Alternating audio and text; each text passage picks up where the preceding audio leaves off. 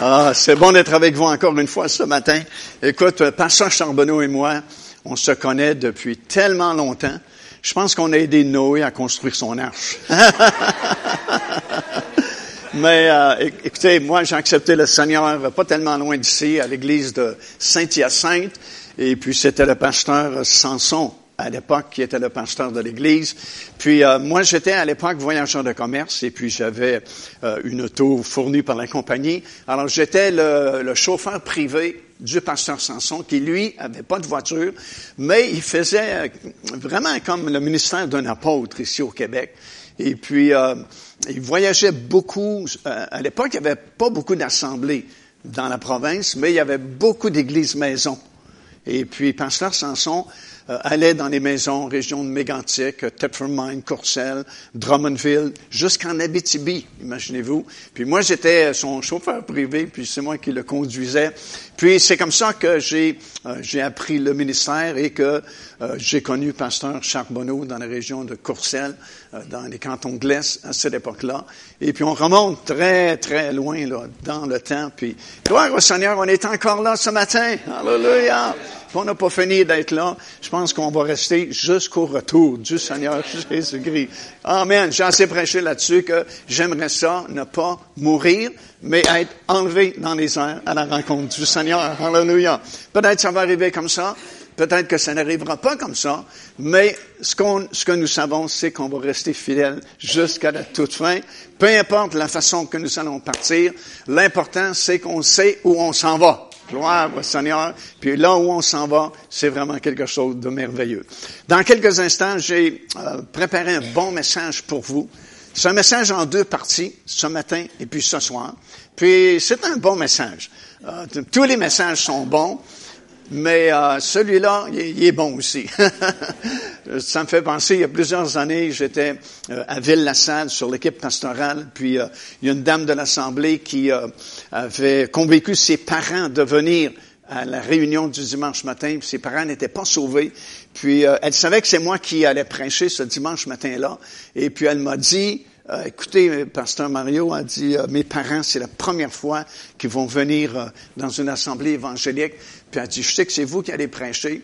Alors elle dit, voulez-vous préparer le meilleur message que vous pouvez préparer pour qu'il soit touché sauvé? Et je lui ai dit, oui, oui, je vais préparer le meilleur message pour qu'il soit touché. Mais écoute, c'est pas nous qui sauvons, c'est pas nous qui touchons les gens, c'est le Saint-Esprit qui convainc de péché, de justice et de jugement. Mais c'est euh, à peu près la même chose ce matin. J'ai préparé un bon message pour vous que je vais euh, vous donner dans quelques instants. Mais auparavant, euh, vraiment consacrer puis envoyer un frère que je connais depuis de nombreuses années, notre frère Jean-Marc Reich, qui est ici en avant. Probablement que plusieurs d'entre vous, vous le connaissez parce qu'il est de cette région ici. Et puis, euh, notre frère Jean-Marc, depuis déjà quelque temps, euh, s'est euh, enrôlé avec le collège biblique de Rodney Howard Brown euh, en Floride, à Tampa, Floride. Puis il a gradué de son collège biblique. Puis Jean-Marc a sur son cœur l'évangélisation cœur d'être vraiment un évangéliste pour euh, annoncer la bonne nouvelle que Jésus sauve encore aujourd'hui, guérit encore aujourd'hui, délivre encore aujourd'hui et qu'il revient bientôt. Et euh, je sais que Jean-Marc a toujours eu vraiment euh, un grand amour pour les âmes, afin que les gens puissent entendre le message de la bonne nouvelle, puis que les gens puissent être sauvés. Puis je crois de tout mon cœur qu'il est vraiment euh, dans la place où Dieu le veut, dans l'appel que Dieu a placé sur sa vie, de, de, répandre la bonne nouvelle par toutes sortes de moyens. Surtout à notre époque, il y a tellement de facilités, tellement de moyens à notre disposition pour euh, annoncer l'Évangile, annoncer la bonne nouvelle euh, qu'on a besoin. On a besoin d'évangélistes. Alléluia. On a besoin de pasteurs, on a besoin d'enseignants, on a besoin docteurs de la parole, mais on a besoin plus que jamais d'évangélistes à notre époque, dans notre génération, surtout dans notre région du monde. Il n'y a pas beaucoup d'évangélistes euh, qui prêchent la parole de Dieu. Euh, je me souviens, il y a très longtemps aussi, lorsque j'ai accepté le Seigneur Jésus-Christ, pasteur Samson de Saint-Hyacinthe, euh, vraiment me, me, poussait dans le dos pour que je fasse mon cours biblique, parce que probablement qu'il voyait des choses en moi que moi-même je ne voyais pas, parce que je me suis jamais vu un prédicateur de la parole de Dieu. J'ai suivi mon cours biblique, puis j'ai gradué euh, de, de, ce cours biblique avec les assemblées de Pentecôte du Canada.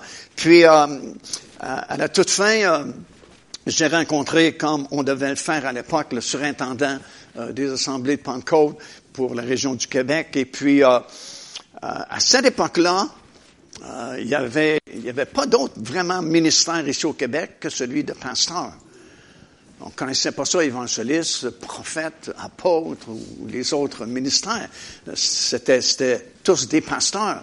Alors, quand j'ai gradué du collège biblique, euh, le surintendant m'a demandé euh, quelle église je voulais prendre comme pasteur. Et je l'ai vraiment surpris parce que je lui ai dit, je me sens pas appelé comme pasteur.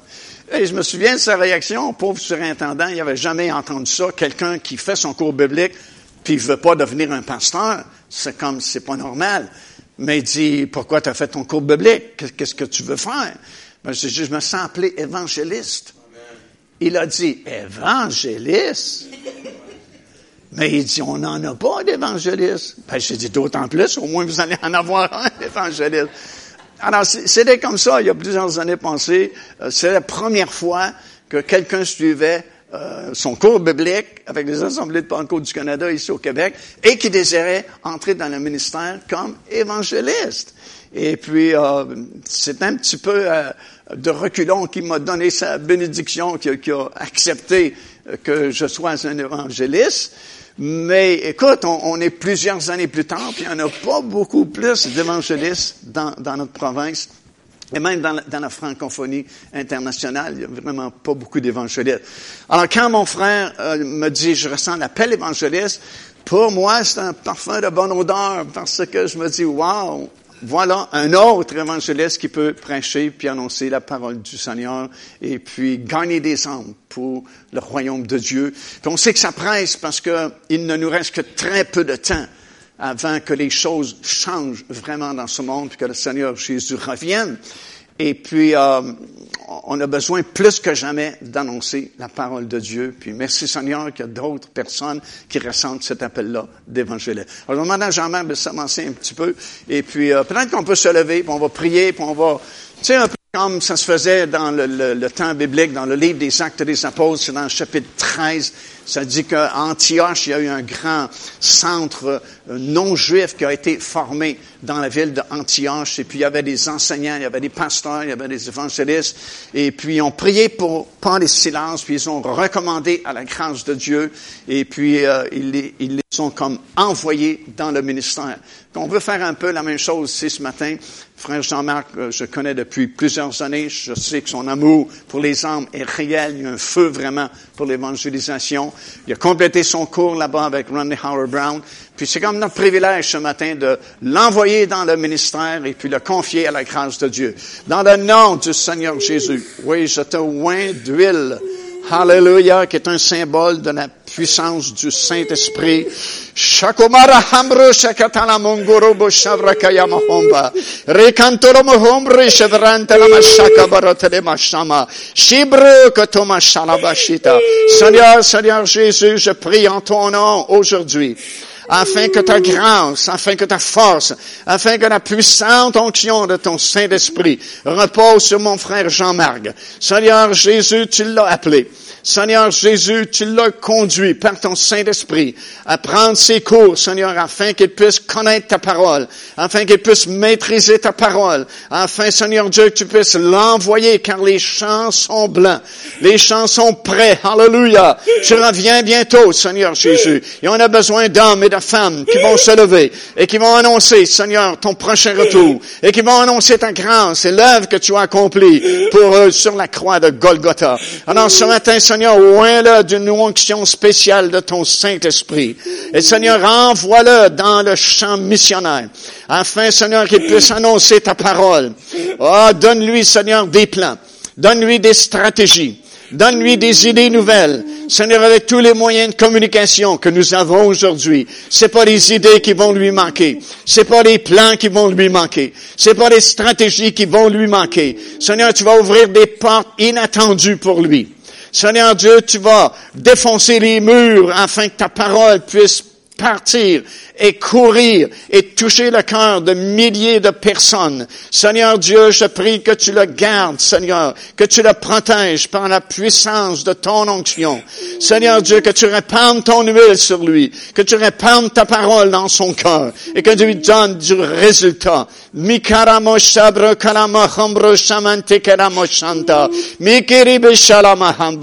dis pas en ton cœur, dit le Seigneur, que je suis limité. Ne dis pas en ton cœur que ce n'est pas impossible, car avec moi, dit l'Éternel, tout est possible. Je t'envoie, dit l'Éternel, je vais t'équiper, je vais te donner mes plans, je vais te donner mes stratégies. Suis la direction de mon esprit. Oh, Mahamba, ne fais pas confiance à tes propres plans. Ne fais pas confiance à tes propres stratégies, mais consulte-moi, dit l'Éternel. Oh, viens dans ma présence, dit le Seigneur, et je te donnerai mes plans. Je te donnerai mes stratégies. Ouh, et la récolte viendra. La récolte sera abondante, dit le Seigneur, et je serai glorifié. Merci Seigneur pour la paix que tu mets dans son cœur. Merci Seigneur pour la direction de ton Saint-Esprit dans sa vie. Garde-le, protège-le, Seigneur Dieu, et donne-lui plein de résultats, une grande moisson d'âme, Seigneur Dieu, à cause de sa fidélité et à cause de ta parole. J'ai prié cela dans le nom du Seigneur Jésus, et tout le monde ensemble, on peut dire Amen et Amen. Woo, hallelujah. Gloire à Dieu. Amen. Gloire au Seigneur. Amen, mon frère. Amen. Amen. Gloire à Dieu. Amen. Ah, c'est bon. Merci Seigneur. Ça nous en prendrait une centaine comme lui. Amen. Est-ce que pouvez vous tenir debout encore une fois? Vous allez être en forme ce matin. Gloire à Dieu. Assis, debout, assis, debout. On va prier. Seigneur Dieu, merci pour ta présence au milieu de nous. Merci pour ta fidélité. Seigneur, nous sommes tes serviteurs, tes servants. Envoie-nous, nous aussi, Seigneur, là où tu nous as préparé un terrain afin qu'on puisse partager, Seigneur, la bonne nouvelle, que tu as donné ta vie afin que nous soyons sauvés, soyons pardonnés, soyons remplis de ton Saint-Esprit, que notre nom, Seigneur, soit écrit dans le livre de vie. Merci encore une fois ce matin pour ta présence. Parle-nous par ton Saint-Esprit. Seigneur, je prie que chaque personne puisse recevoir en abondance de ton amour et de ta grâce dans le nom de Jésus. Amen. Avant de t'asseoir, donne la main à deux, trois personnes, puis dites-leur, il ne prêchera pas longtemps, mais ça va être bon. Hallelujah. Amen. Praise God. Ooh.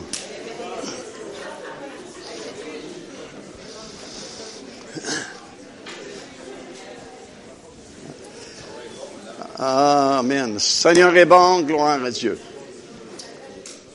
S'il fallait mettre un titre sur un message ce matin, le titre du message serait La puissance de la croix. Jésus a donné sa vie pour nous sur la croix de Golgotha, afin de nous sauver, afin que notre nom reste écrit dans le livre de vie et afin de construire son Église. C'est la raison pour laquelle il est venu sur cette terre. Et puis, euh, il a pris son temps avant de faire sa déclaration, le, but, la raison de sa mission, la raison pour laquelle il était venu sur la terre. Plusieurs mois se sont écoulés depuis le début de son ministère terrestre, jusqu'à ce moment où euh, nous lisons, si vous voulez tourner avec moi, dans l'évangile de Matthieu, euh, au chapitre 16, Comptez du verset 13, nous lisons ces paroles. Jésus étant arrivé dans le territoire de Césarée de Philippe, demanda à ses disciples, Qui dit-on que je suis, moi le Fils de l'homme? Ils répondirent, Les uns disent que tu es Jean-Baptiste. C'est quand même curieux que les disciples ont répondu quelques-uns disent que tu es Jean-Baptiste parce que à ce moment-là, Jean-Baptiste venait d'être décapité. On lui a coupé la tête. Il était mort. Et puis peut-être que certaines personnes pensaient que Jean-Baptiste était revenu et que Jésus était Jean-Baptiste. C'est quand même curieux. Les uns disent tu es Jean-Baptiste, les autres disent que tu es Élie, les autres disent que tu es Jérémie, ou d'autres disent que tu es juste un prophète. Puis je me dis, écoute, on est 2000 ans plus tard, puis les choses n'ont pas vraiment changé. si tu vas dans les rues ici de votre ville, puis tu demandes aux passants qu'est-ce qu'ils pensent de Jésus, probablement tu vas avoir toutes sortes de réponses, comme Jésus a reçu toutes sortes de réponses lorsqu'il a fait cette question. Et puis, euh, même encore aujourd'hui, beaucoup de personnes refusent de connaître la divinité de Jésus, disent que oui, Jésus était un grand prophète, mais il n'était pas Dieu. Puis j'ai la même chose ici. Les gens disaient que c'était un prophète, mais que c'était pas un Dieu. Et vous leur dit-il, qui dites-vous que je suis? Et Simon-Pierre répondit, tu es le Christ, le Fils du Dieu vivant. Alors Jésus reprenant la parole lui dit, tu es heureux Simon, fils de Jonas, car ce ne sont pas la chair et le sang qui t'ont révélé cela. Autrement dit, ça vient pas de ta sagesse personnelle, de ton intelligence. C'est pas la, ton intelligence ou la chair et le sang qui t'ont révélé cela, mais c'est mon Père qui est dans les cieux. Et moi, je te dis que toi, tu es Pierre, et que sur cette pierre, je bâtirai mon Église, et que les portes du séjour des morts ne prévaudront point contre elle. Wouh! Hallelujah! Pierre s'est distingué parmi les apôtres parce qu'il a reçu une révélation du Père et il a déclaré tu es le Christ, Fils du Dieu vivant. Et Jésus a répondu, puis tout le monde a entendu cela, surtout dans notre région de, pays ici. Tu, il a dit, toi tu es Pierre, et sur cette pierre, je bâtirai mon église. Et plusieurs ont pensé que Jésus allait bâtir son église sur l'apôtre Pierre. Parce qu'il a dit, tu es Pierre, et sur cette pierre, je bâtirai mon église. Mais en réalité, si vous étudiez le texte original, le texte grec, il lui dit exactement le contraire. Parce que Pierre, en grec, c'est Petros. Petros veut dire un caillou. Mais il a dit sur ce pétran. Pétran, c'est un rocher que tu peux pas bouger. Quelque chose il lui dit exactement le contraire de la tradition catholique, entre guillemets, qui affirme que l'Église a été construite sur Pierre, qui est devenu le premier pape. Non, il lui dit, toi tu es un caillou, mais sur ce rocher, je vais bâtir mon Église.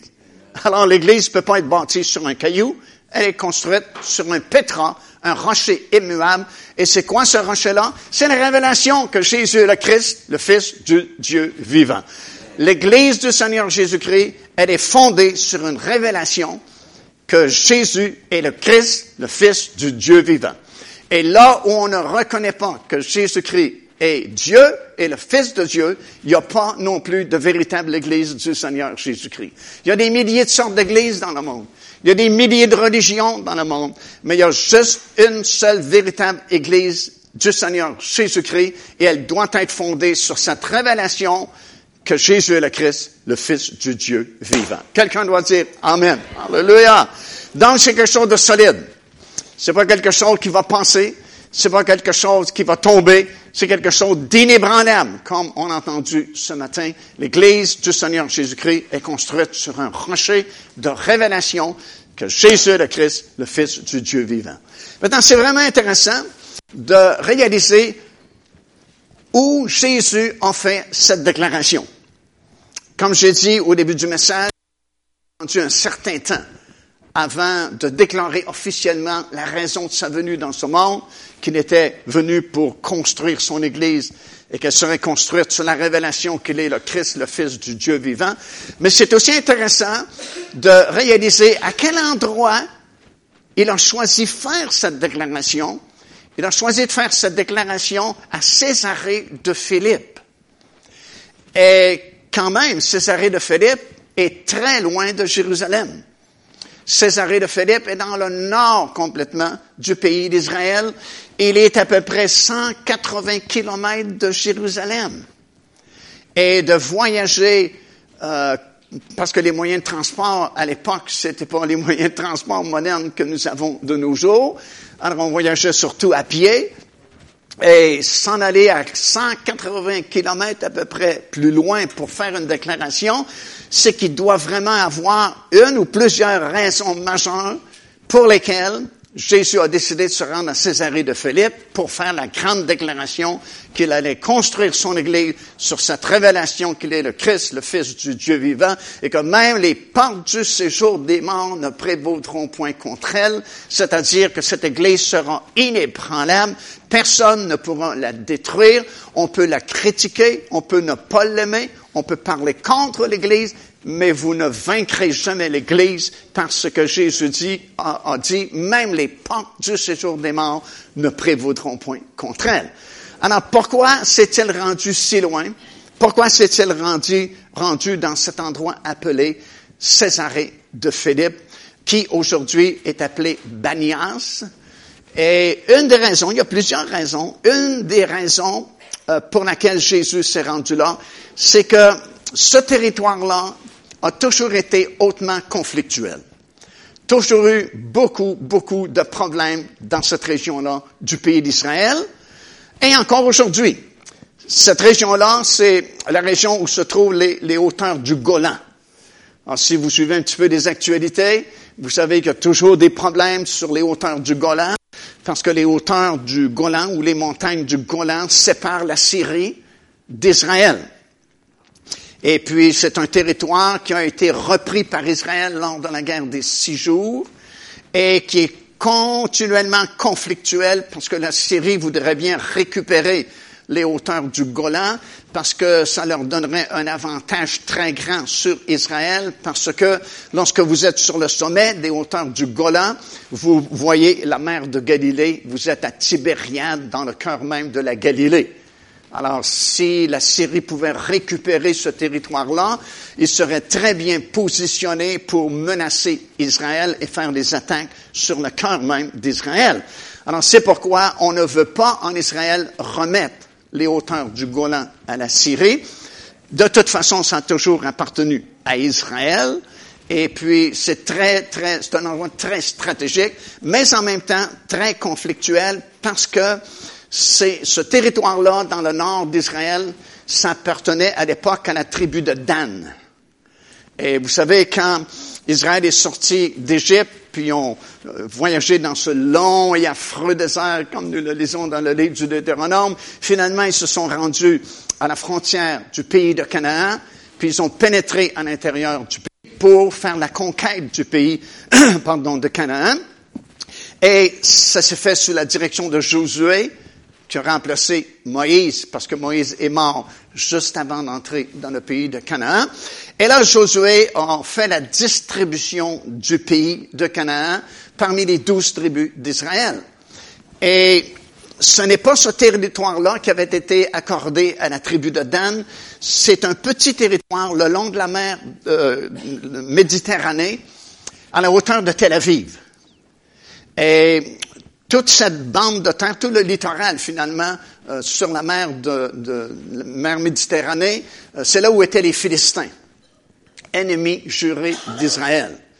Et puis euh, Dan a eu ce petit territoire le long de la mer Méditerranée, à la hauteur de Tel Aviv, et ils étaient toujours en conflit, bien sûr, avec les Philistins, et ils se sont lassés, se sont fatigués de cela, et ils ont pris de force un autre territoire, dans le nord complètement d'Israël, et vous lisez euh, les conquêtes de ce territoire-là dans votre Bible, c'est pas rigolo de, de lire cela, parce qu'ils ont été très méchants, très furieux lorsqu'ils ont pris de force ce territoire-là, mais c'est là où ils se sont surtout établis, donc déjà, c'est pas bien parce que c'était pas le lot qu'on avait choisi pour eux.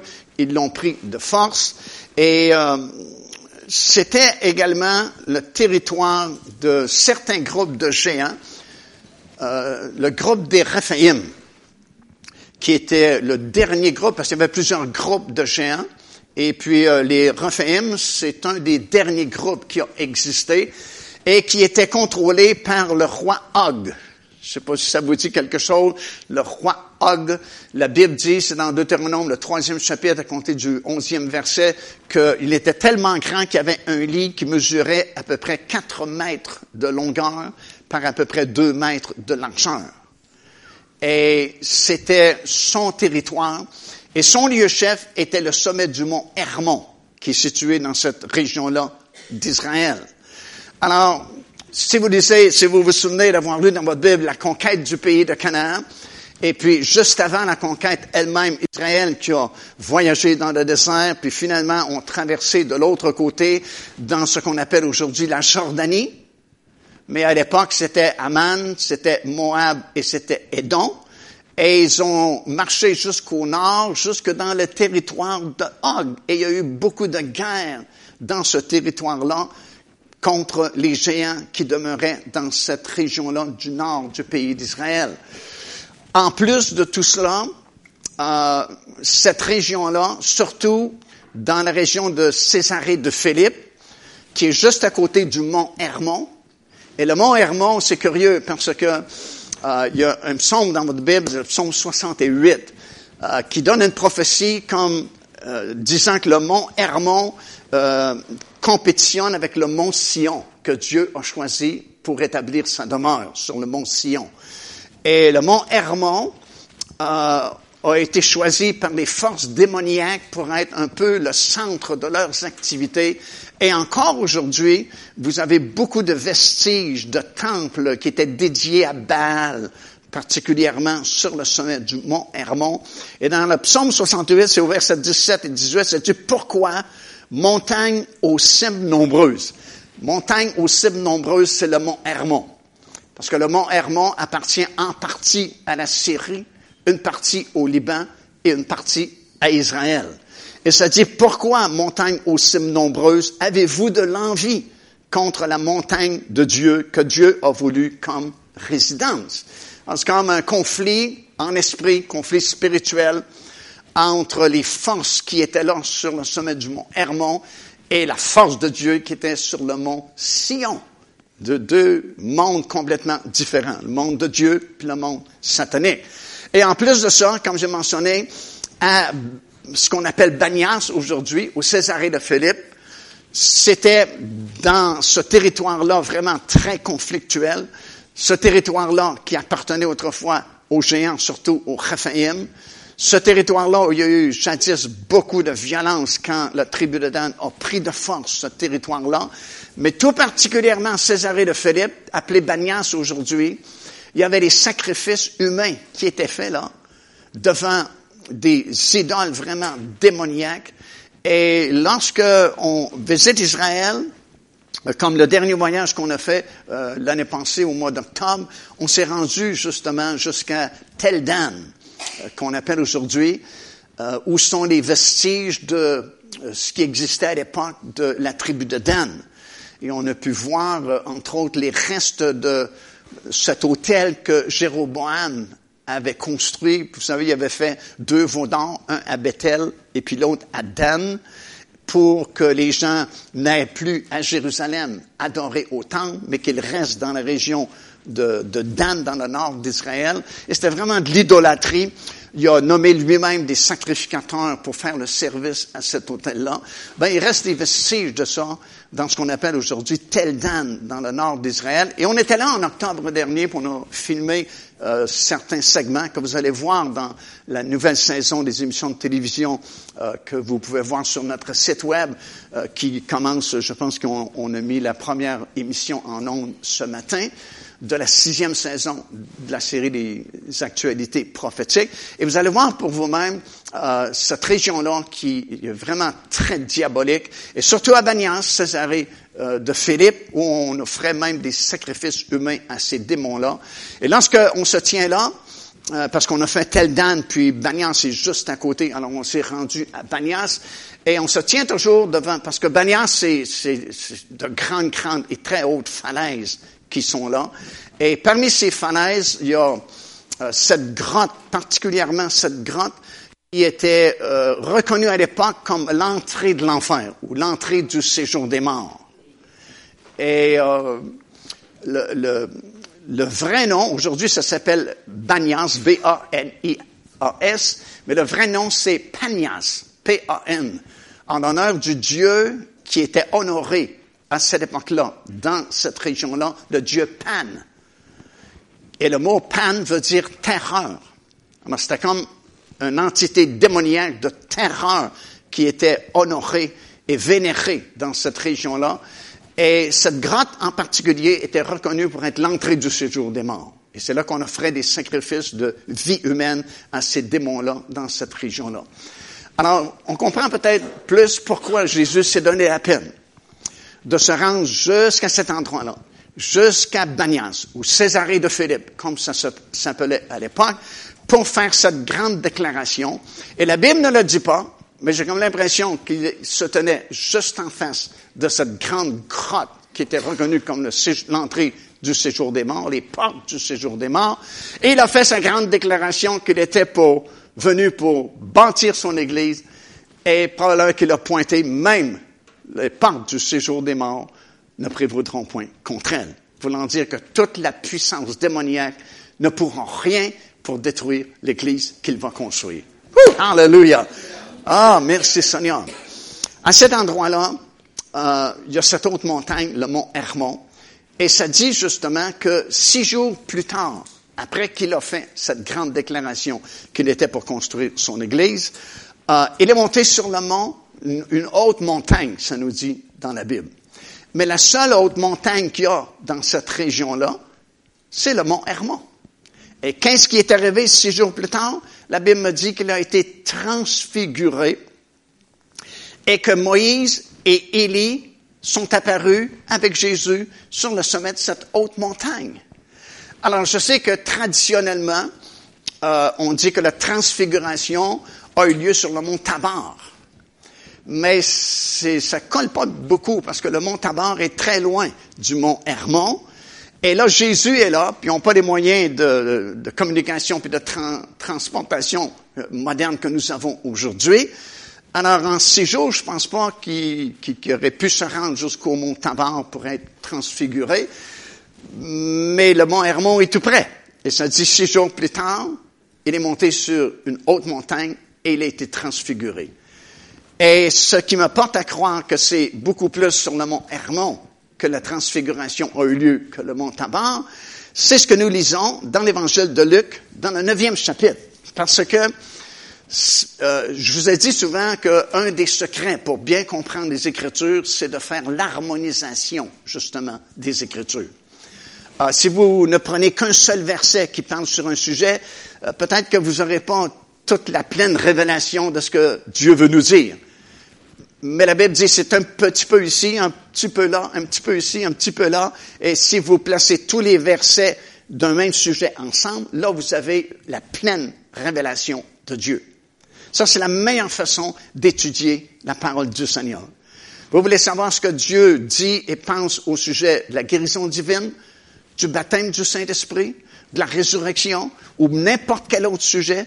Prenez pas juste un verset qui parle de ce sujet-là, prenez tous les versets qui parlent à ce sujet-là et vous harmonisez toutes ces écritures ensemble et vous aurez la pleine révélation de ce que Dieu veut vous dire à ce sujet-là.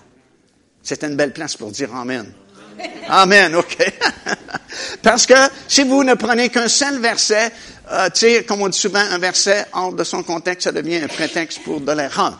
Mais si vous euh, prenez un petit peu ici, un petit peu là, parce que c'est comme ça que Dieu nous a donné la révélation de sa pensée.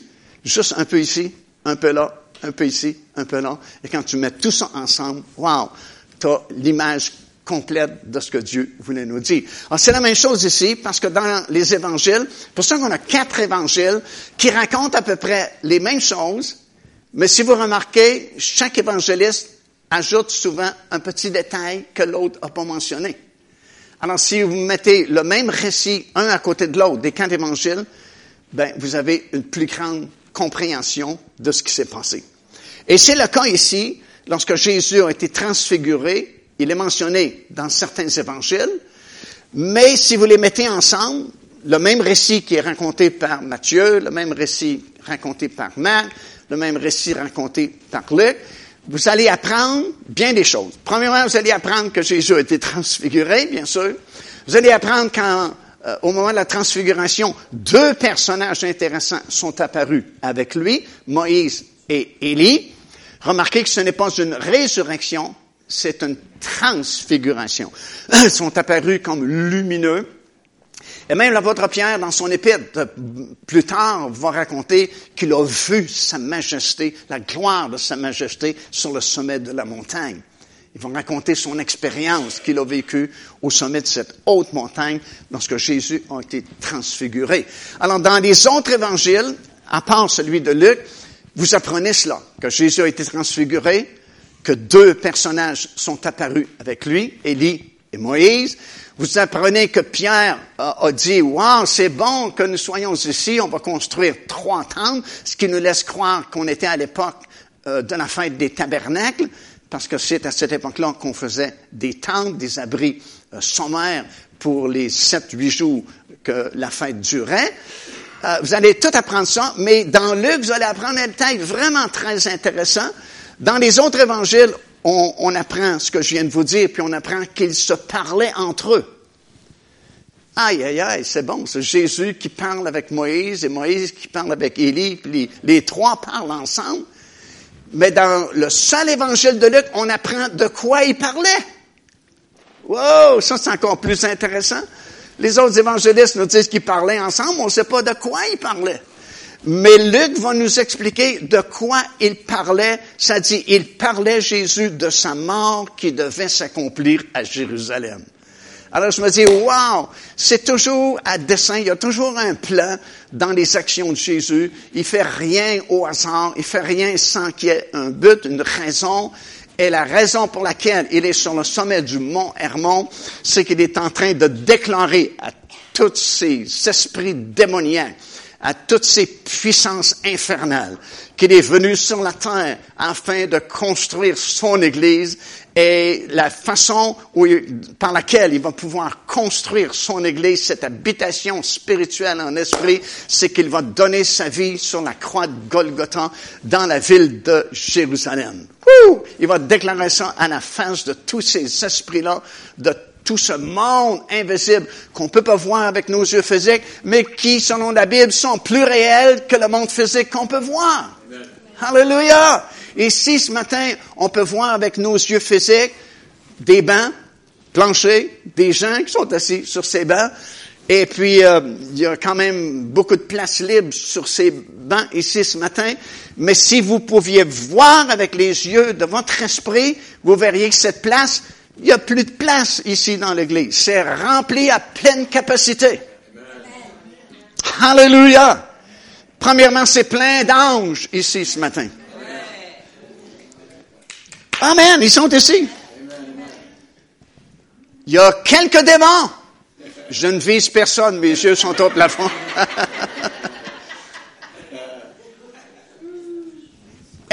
Parce qu'on est trop matérialiste, on est, on est beaucoup plus charnel que spirituel, on ne voit que le monde physique. C'est rare qu'on pense à la dimension surnaturelle, au monde invisible, qui selon la Bible est plus réel que le monde visible. Parce que les choses visibles, un jour, elles ne seront plus là. Mais les choses invisibles seront là pour toujours, éternellement. Alors, ne perdons pas de ça de vue, on n'est jamais seul, on est entouré de tout un monde d'entités, d'anges, de bons anges, de mauvais anges, de démons, mais d'esprits également, de ceux qui sont morts avant nous et qui sont des témoins comme des nuées dans, dans le ciel, comme ça dit dans l'épître euh, aux Hébreux. Alors, on n'est pas seul, on est vraiment entouré de tout un monde. Et Jésus, qui connaît bien ces choses-là, parce qu'il est Dieu, s'est donné la peine de se rendre jusqu'à Césarée de Philippe pour déclarer sa grande mission face à tous ces démons, face à toutes ces puissances infernales. Et il s'est rendu sur cette haute montagne, dans cette région-là, et Élie, Moïse et lui-même discutaient ensemble de la façon par laquelle il pourrait construire son Église, ce qui va donner sa vie pour nous sur la croix de Golgotha dans la ville de Jérusalem. Alléluia! D'où la puissance de la croix de Golgotha.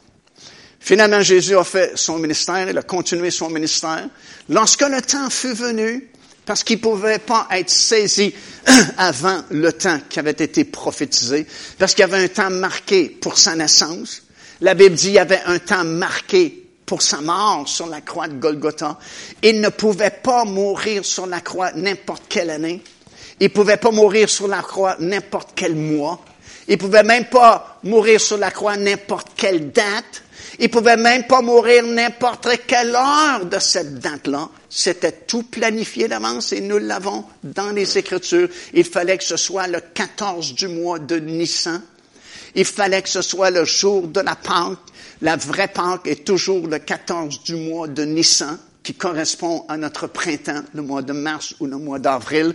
Il devait être placé sur la croix à 9 heures le matin et il devait mourir à 3 heures de l'après-midi, à 15 heures. Il pouvait pas mourir à 14 heures. Il ne pouvait pas mourir à 16 heures. Il fallait qu'il meure à 15 heures. Pourquoi? Parce que le sacrifice final se faisait à 15 heures au temple à Jérusalem.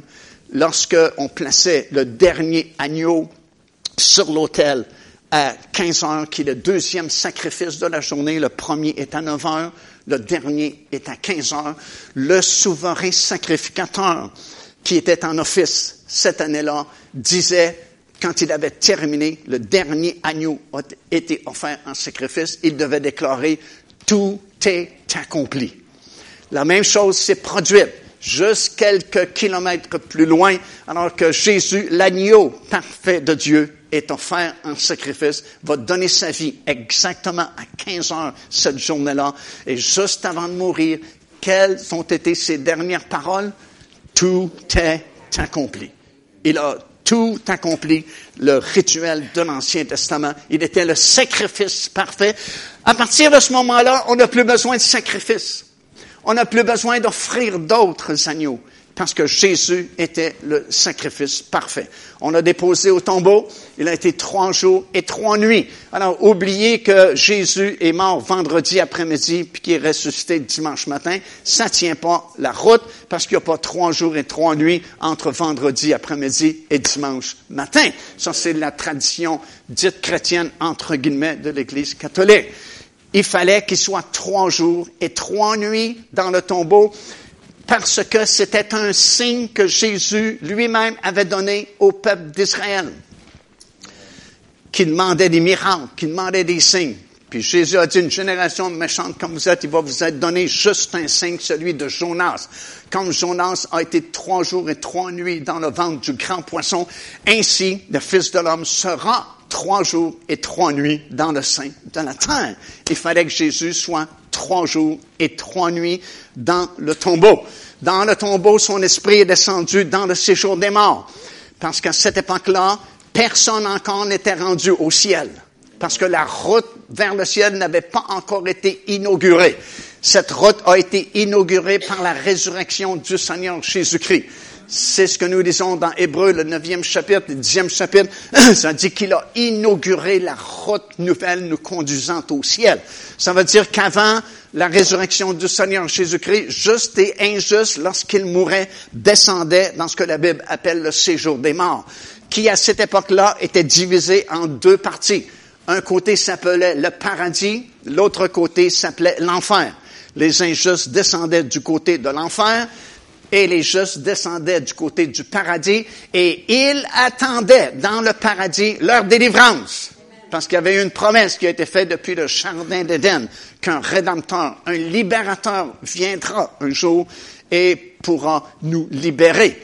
Et entre les deux parties, il y avait un grand gouffre, comme nous lisons dans Luc, le 16e chapitre quand le mauvais riche est mort et Lazare est mort, les deux sont descendus dans le séjour des morts parce que Jésus n'était pas encore ressuscité. Le mauvais riche est descendu du côté de l'enfer, Lazare est descendu du côté du paradis. Et dans Luc chapitre 16, ça nous explique qu'il y avait un grand gouffre qui séparait les deux afin, lisons-nous, que ceux qui étaient du côté de l'enfer ne puissent changer et s'en aller du côté du paradis et que ceux qui étaient du côté du paradis euh, de toute façon, il n'aurait pas voulu s'en aller du côté de l'enfer. Et quand Jésus est mort, il est descendu dans ce séjour des morts. Il a premièrement prêché aux anges déchus du temps de Noé. Ça, vous lisez ça dans l'épître de Pierre. Il y a des anges déchus parce que avec ce fameux mont Hermon, euh, vous savez, avant l'époque de la loi de Moïse, avant même l'appel d'Abraham, euh, il n'y avait pas grand témoignage de Dieu sur cette planète. Et la tradition juive dit que Dieu a envoyé un groupe d'anges particuliers appelés les veilleurs, dont vous lisez certaines choses dans Daniel, le quatrième chapitre. C'est une catégorie d'anges qui sont appelés les veilleurs, en anglais de watchers. Et euh, ceux-ci ont été dépêchés par Dieu pour enseigner les choses de Dieu avant que la loi soit donnée à Moïse. Et ils sont descendus par le portail du mont Hermon. Ça, c'est une autre chose qu'on ne prêche pas souvent, mais il y a des portails qui permettent l'accès au monde au-delà. Dans votre Bible, il y a beaucoup, beaucoup d'endroits où c'est mentionné dans votre Bible, et le mont Hermon est un de ces portails-là euh, qui permet euh, aux deux mondes de se connecter et ces veilleurs sont descendus par ce portail-là du mont Hermon et certains d'entre eux n'ont pas été fidèles à Dieu et ils ont fait un pacte entre eux euh, et, et, ce pacte-là disait qu'ils voulaient rester sur la terre, se sont accouplés avec des femmes et c'est eux qui ont créé la race de géants de l'époque de Noé. Et si vous pensez que c'est des histoires farfelues, il y a un monsieur, il y a très longtemps, un, archéologue anglais, de monsieur Charles Warren, dont certains vous connaissez peut-être parce qu'il a fait beaucoup de découvertes archéologiques justement à Jérusalem. Dans ces années à lui, il est monté, il a fait une expédition sur le sommet du mont Hermon. Il a découvert, entre autres, ce que je vous ai mentionné il y a quelques instants, qu'il y a encore beaucoup, et encore aujourd'hui, beaucoup de vestiges de ces temples païens qui étaient euh, qui avaient été construits en honneur de Baal et d'autres divinités sataniques. Et à l'époque, il a fait une découverte vraiment très intéressante, une énorme pierre sur laquelle il y avait une écriture ancienne que personne ne pouvait déchiffrer à l'époque. Et il s'est douté que ça devait être très important depuis le sommet du mont Hermon, qui est très élevé, comme vous savez sans doute. Et il a demandé la permission aux autorités de l'époque de récupérer cette pierre, de la descendre pour qu'elle soit analysée, savoir qu'est-ce qui était écrit sur cette pierre-là. Il a reçu l'autorisation, et je n'ai pas les détails à savoir comment il l'a fait pour descendre cette immense pierre du sommet du mont Hermon, mais il a réussi. Et plus tard, c'est un archéologue français de France qui a déchiffré l'écriture qui disait, c'est ici que nous avons fait le pacte entre les vailleurs pour se corrompre puis se rebeller contre Dieu. Wow! Et cette pierre-là, elle est en exposition au British Museum en Angleterre actuellement. Alors, c'est pas des histoires farfelues, c'est vraiment des choses bibliques qui se sont déroulées à cette époque-là. Alors, écoute, Jésus a prêché à ces anges déchus qui ont été éliminés premièrement par le déluge, pourquoi Dieu a permis un déluge, c'est que toute chair était corrompue à cause de ces anges déchus qui avaient mélangé l'ADN humain avec la leur. Et euh, ils ont été précipités dans les profondeurs du séjour des morts. Ce séjour des morts, selon la Bible, intéressant livre dans le livre de Job en particulier, on apprend qu'il y a différents niveaux. Il y, a, des niveaux plus élevés, des niveaux plus profonds. Et dans les profondeurs les plus profondes du séjour des morts, c'est là où sont gardés encore ce matin en captivité ces anges déchus du groupe des vaillants qui avaient corrompu la race humaine à l'époque de Noé. On lit ça dans Jude et dans l'épître de Pierre, dans le Nouveau Testament. Et dans Apocalypse chapitre 9, alors que les sept années de tribulation sont en marche, ça dit que Dieu a donné la clé de l'abîme à un ange. Un ange est descendu et a ouvert le puits de l'abîme, le, profondeur de l'abîme, et a libéré ces anges déchus qui ont monté à la surface de la terre et vont tourmenter les hommes pendant cinq mois durant les années de tribulation d'une douleur tellement aiguë que les hommes voudront s'enlever la vie et la mort vont fuir loin d'eux. Alors, wow, c'est, c'est heavy ce que je vous dis ce matin, là, mais c'est pour vous montrer la concentration d'esprits démoniaques et de choses infernales qui se déroulaient dans cette région-là du pays d'Israël, dans le nord complètement, là où Jésus lui-même a déclaré, je vais bâtir mon Église et aucune de ces puissances-là ne pourra la détruire vraiment. Alors il est descendu dans ce jour des morts, a prêché à ces anges-là sa victoire qu'il venait de vivre sur la croix de Golgotha.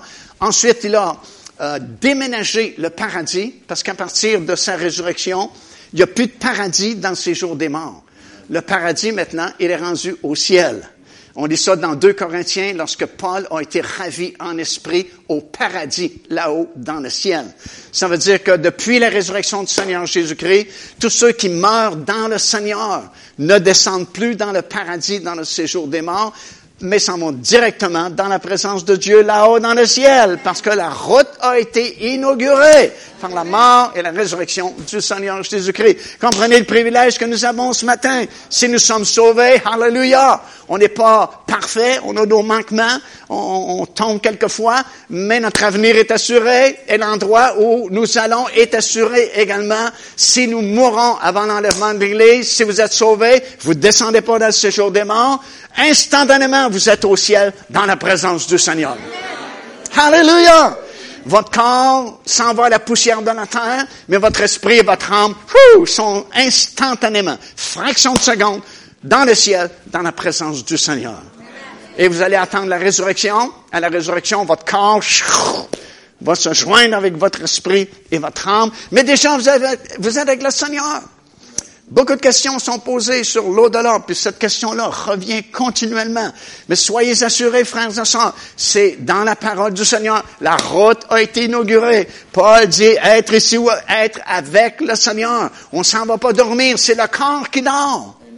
Pour ça, encore une fois, il faut faire l'harmonisation des Écritures. Oui, il y a un verset qui dit, ils dorment.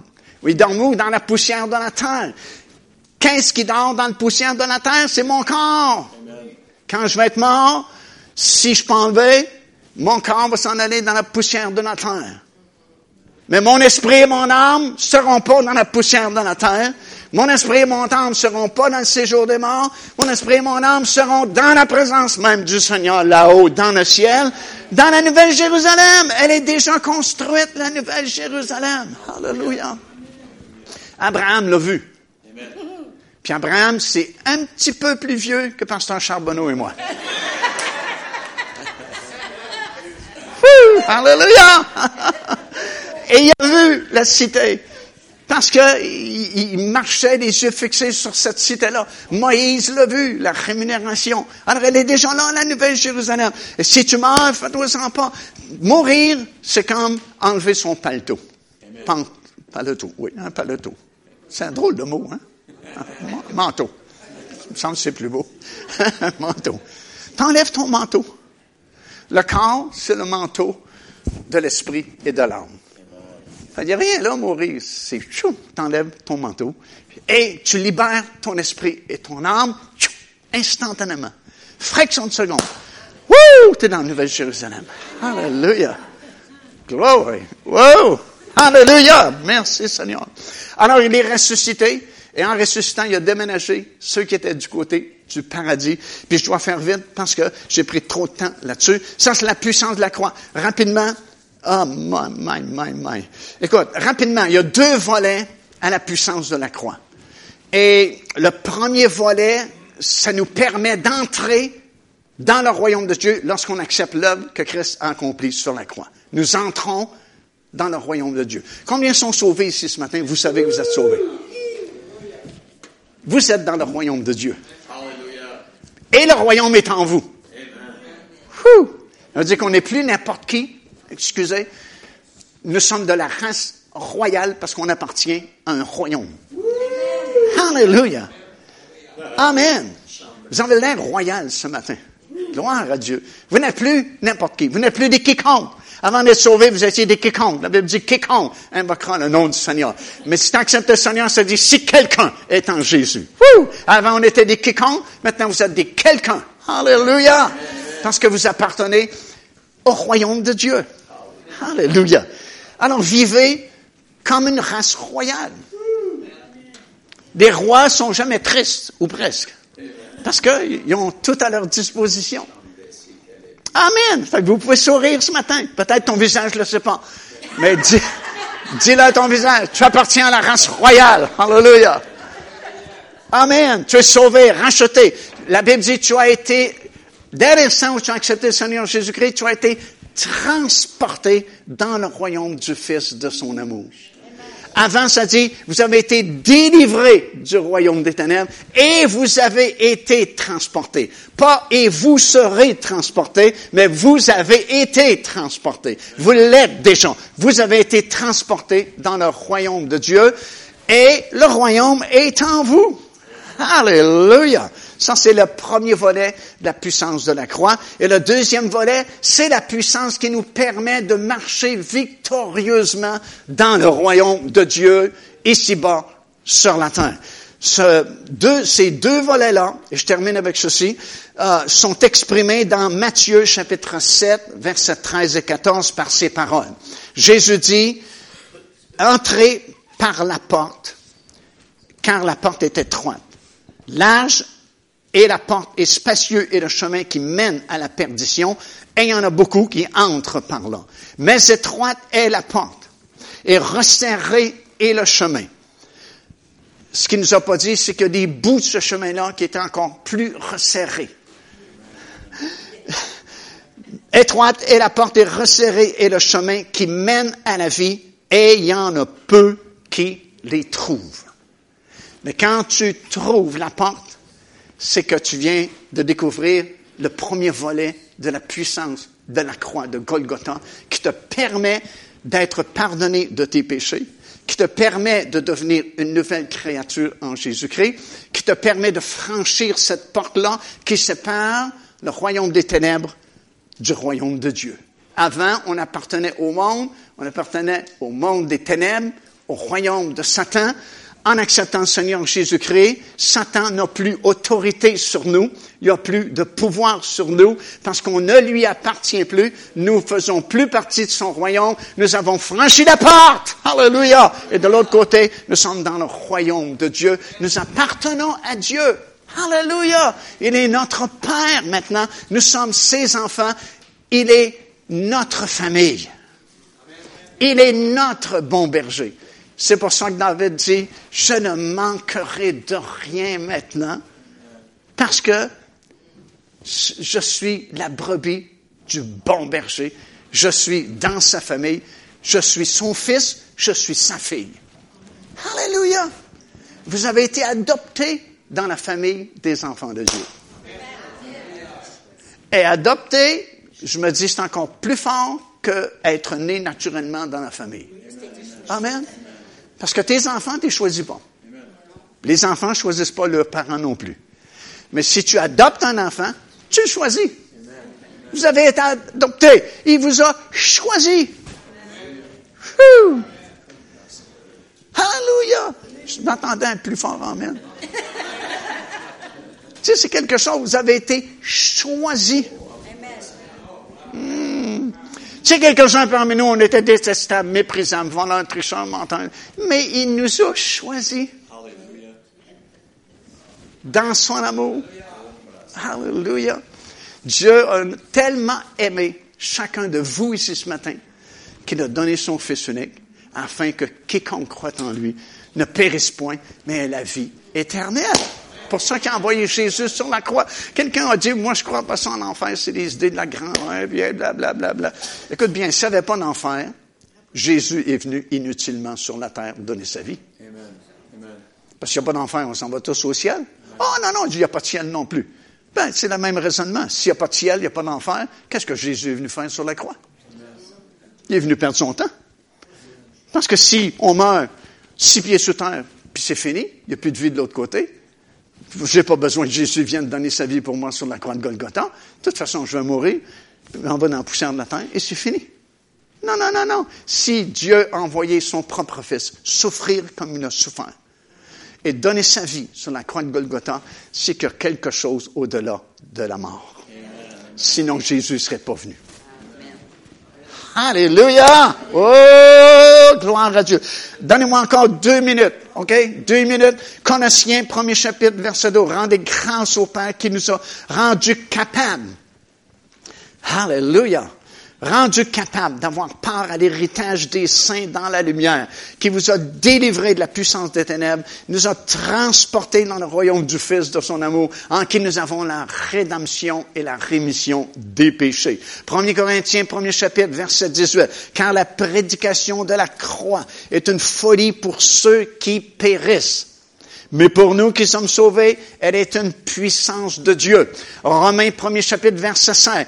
Paul dit, je n'ai point honte de l'évangile. C'est une puissance de Dieu pour le salut de quiconque croit. Rapidement, pourquoi la croix était nécessaire? Premièrement, afin d'éliminer tout du premier Adam.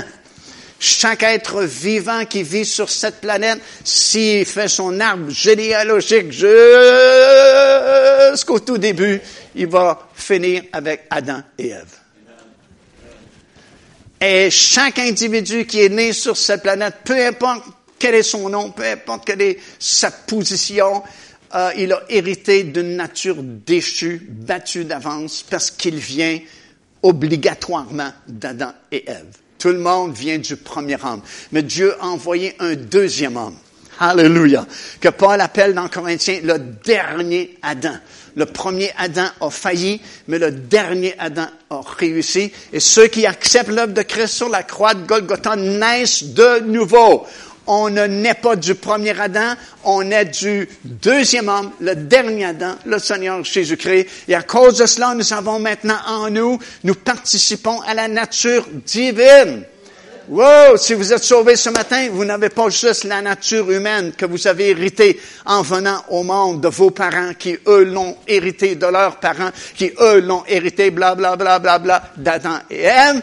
Vous avez maintenant en vous aussi la nature divine. Vous participez à la nature divine parce que le Père, le Fils et le Saint-Esprit sont en vous. Hallelujah! Deuxièmement, la croix était nécessaire afin de régler la question du péché. La Bible dit sans effusion de sang, dans Hébreux chapitre 9, verset 22, il n'y a pas de pardon pour les péchés. Même si tu confesses à monsieur le curé, tes péchés ne sont pas pardonnés. Sans effusion de sang, il n'y a pas de pardon pour les péchés. Troisièmement, la croix était nécessaire afin de nous donner la vie éternelle. Ce tout petit mot-là, Zoé, que vous pouvez pas acheter dans un dépanneur. Ça ne se vend pas chez Costco. C'est gratuit. Et c'est seulement Jésus qui peut communiquer la vie éternelle. Et Jésus dit, je la donne à qui je veux. Et il donne à chaque personne qui se repent de ses péchés et accepte le Seigneur Jésus-Christ comme son Seigneur et Sauveur. Il y a une transmission. As-tu peur, Jean-Marc? Non? OK. Ben, j'avais de points comme ça.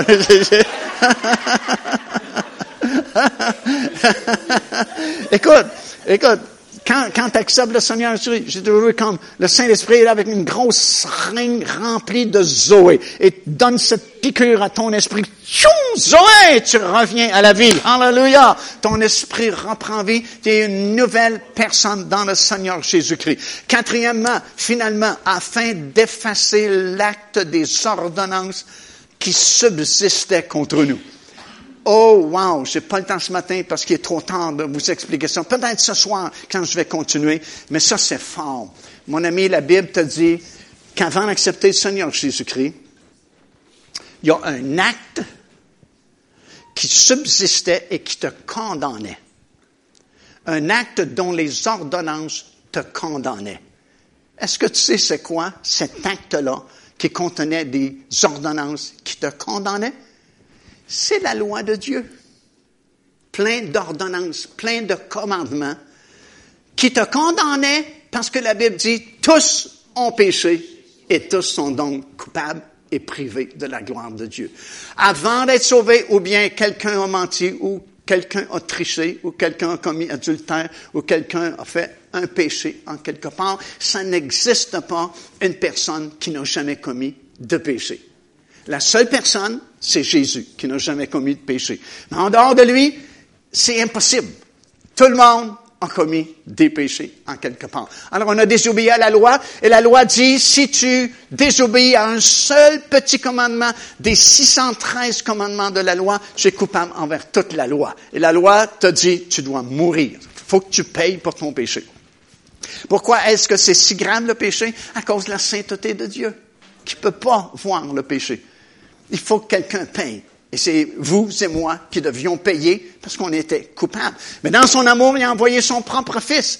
Payez votre dette sur la croix de Golgotha. Et si tu l'acceptes que Jésus a payé à ta place, tu es dégagé de la loi parce que tu as été crucifié avec lui. Le seul moyen d'échapper à la loi, c'est de mourir. Et en acceptant le Seigneur Jésus-Christ, la vieille personne que tu étais avant d'être sauvé, la Bible me dit, a été crucifiée avec Christ sur la croix de Golgotha. Et dans Romains chapitre 7, Paul va expliquer ça avec beaucoup de sagesse, beaucoup de détails succulents. Relisez, méditez Romains chapitre 7. Il explique qu'un homme et une femme sont liés par les liens du mariage jusqu'à ce qu'un des deux meure.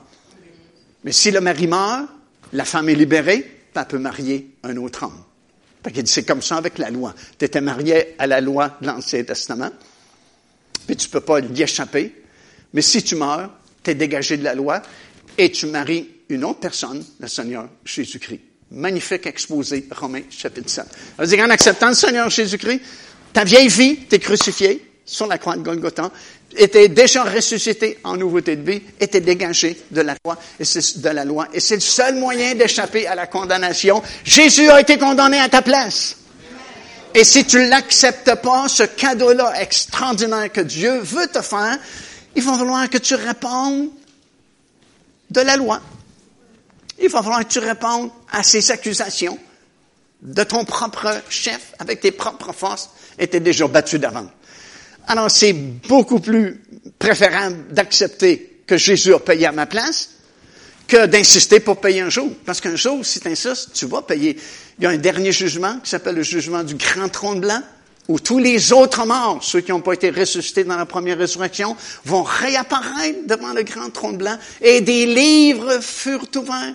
Tout ce que tu as pensé, tout ce que tu as dit, toutes tes actions secrètes sont inscrites dans ce livre-là. Et personne ne va pouvoir argumenter parce que Dieu a les records de tout ce que tu as dit, ce que tu as fait, et même ce que tu as pensé. Aïe, aïe, tu pourras pas t'en sortir. Seul moyen de s'en sortir, c'est d'admettre qu'on est pécheur. J'accepte que Jésus a payé à ma place et je suis libéré. Wouh! Alléluia!